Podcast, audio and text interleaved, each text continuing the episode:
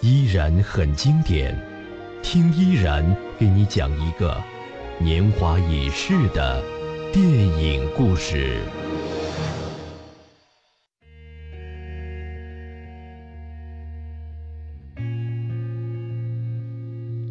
各位，您现在锁定收听到的是电影研究所，我是依然。我们今天的话题呢，来跟各位怀念一下葛存壮这位老艺术家。嗯，他过往演出的这些角色，有没有让您觉得印象特别深刻的？来跟我分享一下。接下来进入到依然很经典啊。表演艺术家葛存壮老先生在三月四号的凌晨八点三十三分，因为脑梗引发心脏衰竭去世，享年八十七岁。三月八号，也就是昨天上午，葛存壮遗体告别式在北京八宝山举行。除了他的儿子葛优以及家人之外，像冯小刚、陈凯歌、六小龄童、蔡明、杜淳、杨立新等很多位影视圈的同行以及大批普通民众都参与到了悼念的活动当中。在告别式的现场，包括六小龄童蔡明等多位后辈都对葛存壮老先生的表演生涯给予了非常高度的评价。作为葛优多年的搭档，冯小刚更是特地从政协会议请假来参加这场告别式。导演尹力在现场透露，影协主席团其实三月二号已经一致通过将今年的金鸡百花奖的终身成就奖授予葛存壮老爷子，但是很遗憾，仅仅两日之后，葛存壮就与世长辞。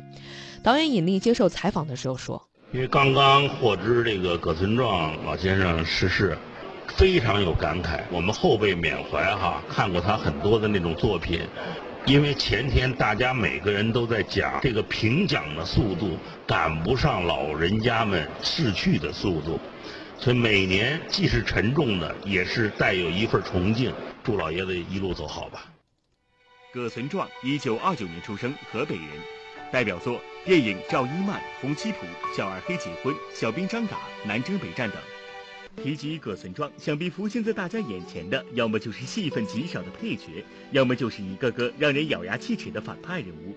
从艺六十多年来，葛存壮共参演了五十多部电影，不过他出演的大多是反面角色。确实，对于很多六零后、七零后来说，葛存壮是荧幕记忆的一部分，但是他大多数演绎的那坏蛋啊，都是配角。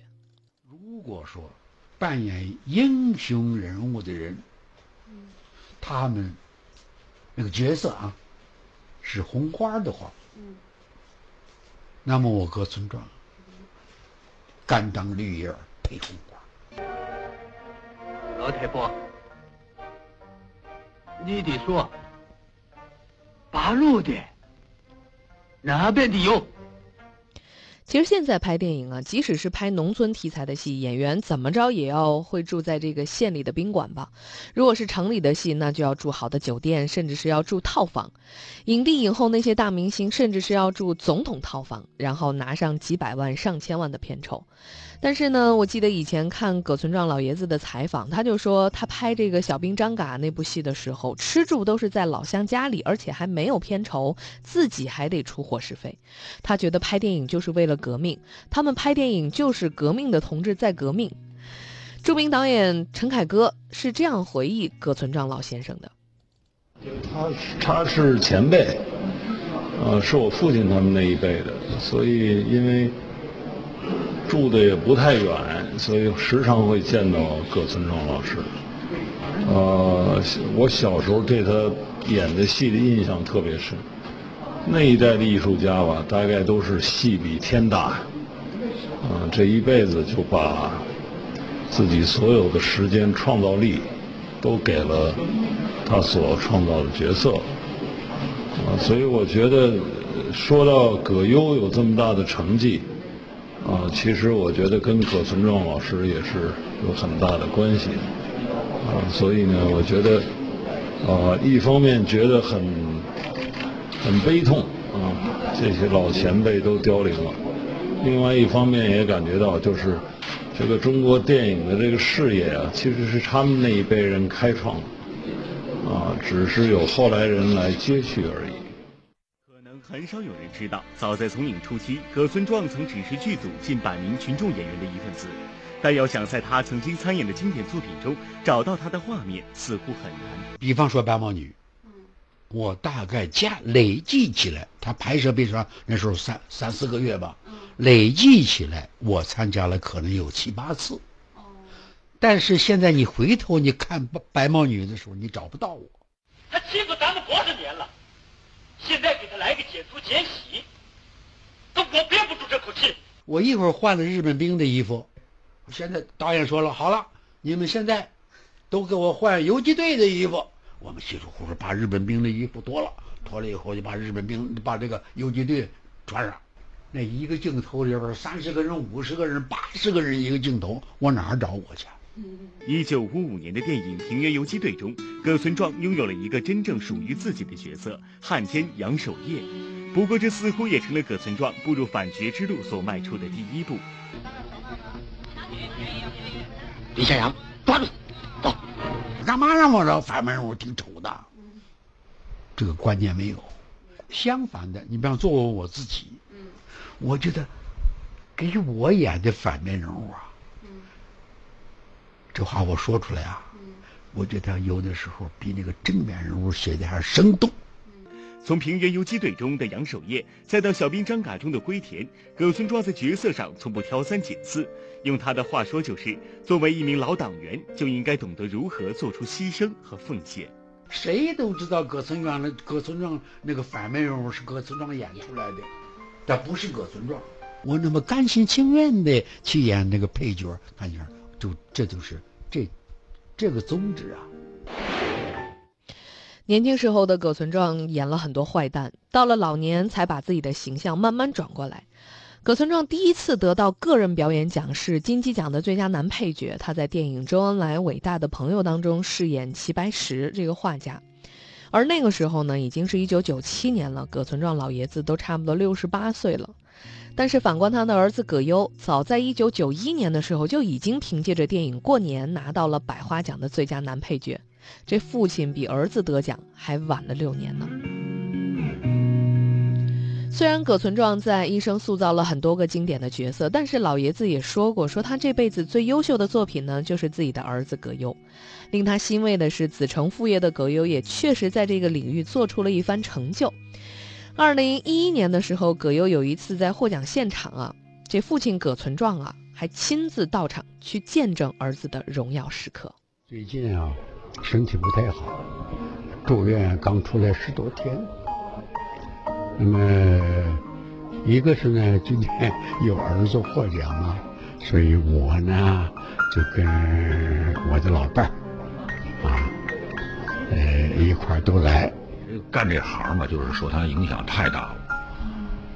你说我本人这性格呀，其实要说起来，不是做演员。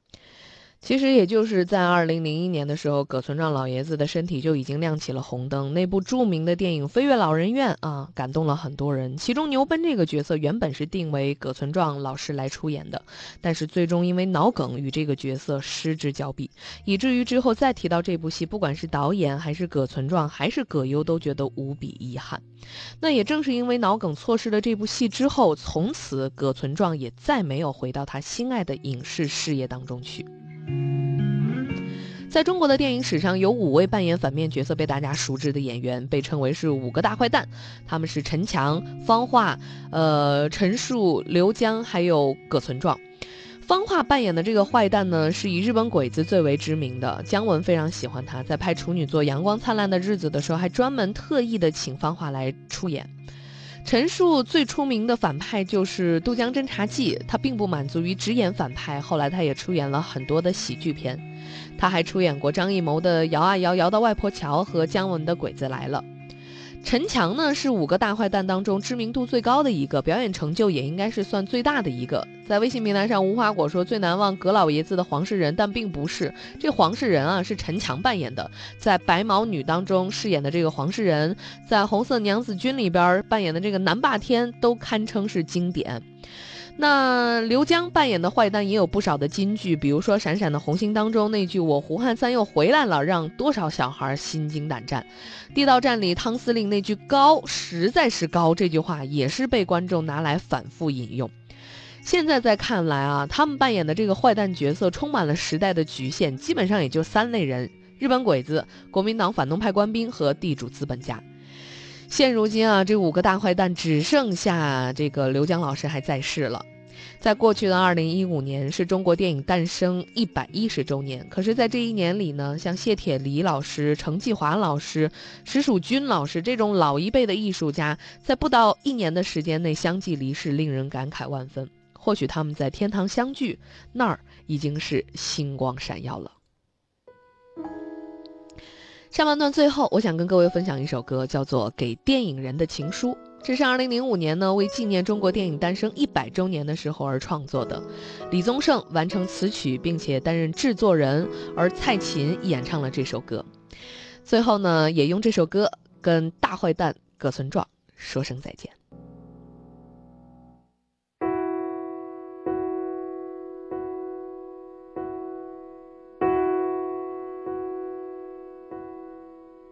多少人爱你一流银幕的风采，多少人爱你一世独立的姿态，你永远的童真，赤子的期待，孤芳自赏的无奈。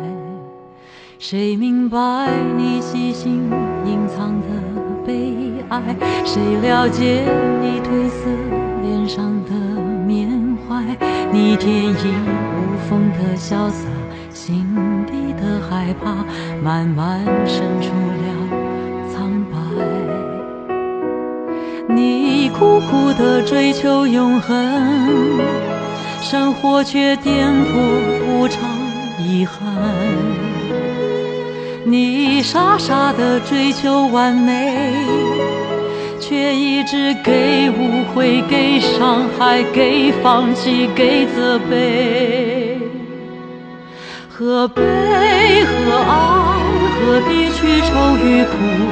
何必笑骂恨与爱？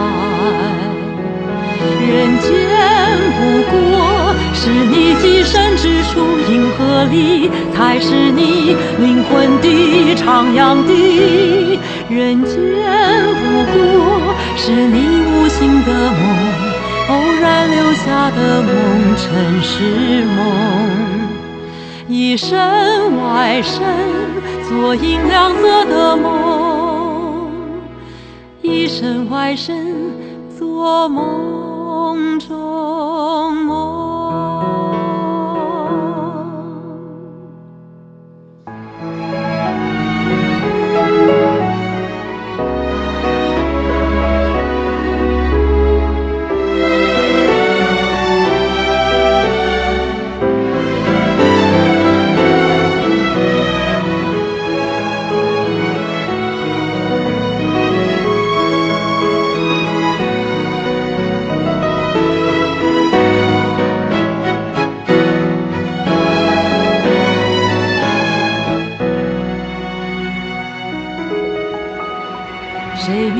爱你细心隐藏的悲哀谁了解你褪色脸上的缅怀？你天衣无缝的潇洒，心底的害怕，慢慢渗出了苍白。你苦苦的追求永恒，生活却颠簸无常，遗憾。傻傻的追求完美。却一直给误会，给伤害，给放弃，给责备。何悲何爱？何必去愁与苦？何必笑骂恨与爱？人间不过是你寄身之处，银河里才是你灵魂的徜徉地。人间不过是你无心的梦，偶然留下的梦，尘世梦。一身外身，做银亮色的梦。一身外身。做梦。